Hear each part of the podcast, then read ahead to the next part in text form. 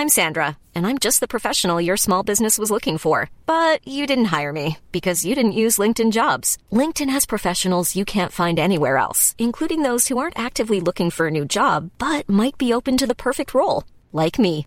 In a given month, over 70% of LinkedIn users don't visit other leading job sites. So if you're not looking on LinkedIn, you'll miss out on great candidates like Sandra. Start hiring professionals like a professional. Post your free job on linkedin.com/people today. Oh, c'est magnifique Hello tout le monde, bienvenue sur Plier Bagage, le podcast pour préparer son voyage sereinement et efficacement. Je m'appelle Mathilde, je suis la créatrice du studio de voyage Mathilde Vadrouille et je vous accompagne dans la création de vos voyages indépendants. Tous les vendredis, je vous propose des conseils, des idées pour que planifier votre voyage devienne un jeu d'enfant. Un de mes buts, vous aider à concevoir des itinéraires qui prennent le temps, qui vous correspondent et qui sortent des sentiers battus. Pour que lorsque vous pliez bagage, vous le fassiez en étant les plus confiants possibles.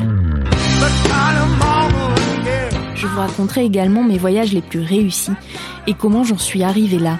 Mais aussi les erreurs que j'ai pu faire dans mes choix, dans mes préparations, car je pense sincèrement que les expériences sont enrichissantes et qu'on peut toujours en tirer du positif. Une dernière chose avant de commencer l'épisode du jour, pour ne rater aucun numéro de Plier Bagage et obtenir votre dose d'inspiration et de motivation de voyage, n'oubliez pas de vous abonner grâce à vos applications préférées de podcast. Allez, c'est parti, plions bagage maintenant. Nouveau format d'épisode court aujourd'hui, consacré cette fois au slow travel. Dans ces petits épisodes spéciaux Voyage lent, je décrypterai pour vous une astuce, un concept, une manière de faire qui vous permettra de créer des voyages version slow travel. L'idée, c'est de vous aider à mieux connaître et à mieux comprendre cet état d'esprit voyageur si précieux à mes yeux. Et si vous avez envie d'aller plus loin sur le sujet, je vous invite à écouter l'épisode 3 de Plier Bagage. Je vous mettrai bien entendu le lien dans les notes de l'épisode. Pour ce premier opus, j'avais envie de décrypter la notion, enfin comme je l'ai appelé, hein, de camp de base. C'est un concept qui je trouve est très lié au voyage qui prend le temps et au voyage qui prend le temps d'explorer une région en profondeur. Donc voilà, on va se demander pourquoi choisir un camp de base pour explorer une région Pourquoi choisir de passer plusieurs nuits au même endroit pour ensuite rayonner autour Plutôt que de bouger chaque nuit, euh, voilà, c'est ce qu'on va se demander aujourd'hui. Ça m'arrive très souvent, lorsque je prépare un de mes voyages, de préférer me baser quelques jours dans une ville, un village, peu importe, pour explorer une région. Et non de prévoir une itinérance rapide avec une nuit à tel endroit, une nuit à tel endroit, une nuit à tel endroit, façon road trip. Notamment, je vous en avais parlé dans mon tout premier euh, article intitulé Itinéraire et analyse, qui était consacré à Kanchanaburi en Thaïlande. Le lien est bien sûr dans les notes de cet épisode, comme d'hab.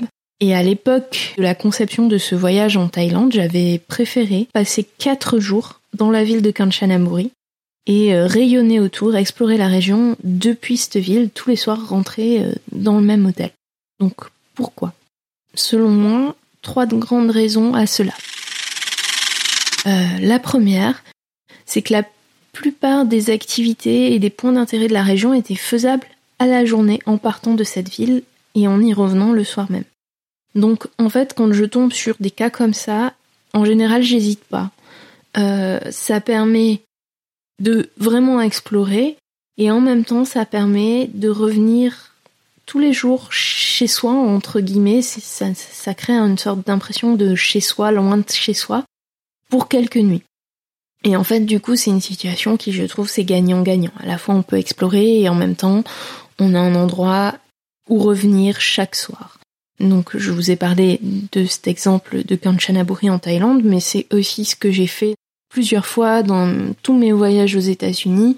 Je pense notamment l'année dernière lors de notre voyage dans le Colorado à la petite ville de Palisade qui nous a servi de, véritable camp de base pour explorer toute la région de Grand Junction et franchement euh, c'était génial. On a adoré faire ce choix et on a adoré tout ce qu'on a vu autour. C'était le meilleur choix possible. Deuxième raison, je trouve que le fait de se poser dans une ville pour rayonner, ça permet de mieux s'imprégner du lieu et de, de pouvoir mieux le découvrir plus en profondeur. Ça permet de rencontrer des locaux, de tester à la fois différents restaurants et puis de retourner en fait dans certains restaurants et donc de nouer des liens avec les personnes qui vont finir par nous reconnaître. Chaque fois qu'on a établi un camp de base pour plus de trois jours, euh, c'est ce qui nous est arrivé. Et donc ça donne le temps en fait de, vraiment arpenter la région. Et donc je trouve que bah, on est quand même pas mal dans l'esprit du voyage lent. Euh. Je sais pas ce que vous en pensez, mais moi ça me semble vraiment euh, compatible et vraiment ouais voilà. Et troisième raison, je trouve également que ça permet de mieux profiter parce que ça permet de réduire la fatigue et le stress qui peuvent apparaître quand on, on fait des changements incessants, genre une nuit là, une nuit là, une nuit là. C'est toujours du stress. La peur d'oublier quelque chose euh, dans son accommodation parce qu'on fait et on défait les valises tous les jours. Il faut une organisation euh, quasi militaire, il faut prévoir de la route tous les jours, c'est ma dernière raison, c'est vraiment ça. Ça permet vraiment de réduire cette fatigue et ce stress parce que, mettons pour quatre nuits, on sait qu'on reste là et qu'on a juste à prévoir bah, ce qu'on va faire sur la journée, même s'il y a un peu de route, c'est pas grave. Choisir un camp de base, c'est un choix qui peut s'avérer vraiment extrêmement judicieux dans certaines régions du monde. Et ça permet de prendre le temps. Donc euh, voilà, c'est un peu, euh, j'ai envie de dire CQFD, c'est le camp de base, c'est euh, à mon avis un des ingrédients pour créer un itinéraire qui prend le temps. Et donc pour pour implémenter cet état d'esprit slow travel dans vos itinéraires. C'est un choix qui a été parfait pour en revenir à mon exemple de Thaïlande. Pour explorer la ville de Kanchanaburi et ses environs, c'était le le choix parfait.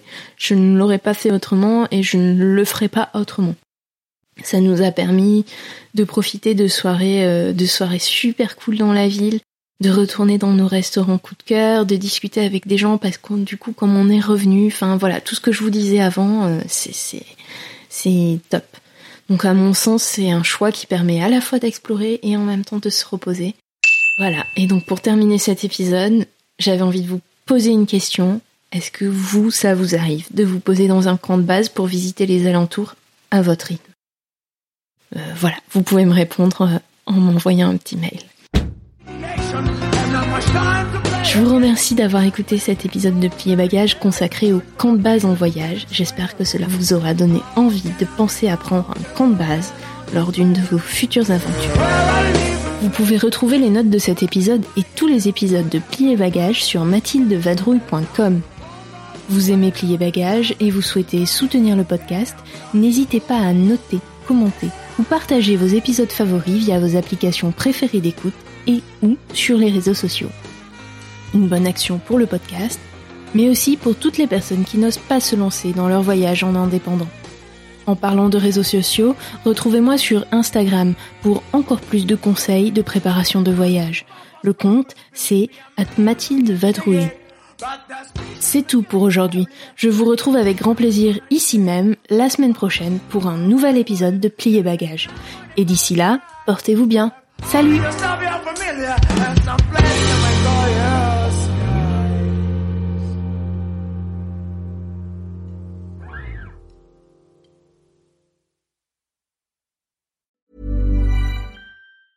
Treat mom to healthy, glowing skin with Osea's limited edition skincare sets. Osea has been making clean, seaweed infused products for nearly 30 years. Their Golden Glow body set includes three clinically proven bestsellers for smooth, glowing skin, while the Glow and Go facial set provides spa level results at home. Both sets come in giftable boxes with savings up to $48 and free shipping for a limited time. For 10% off your first order site wide, go to OSEAMalibu.com and use code MOM.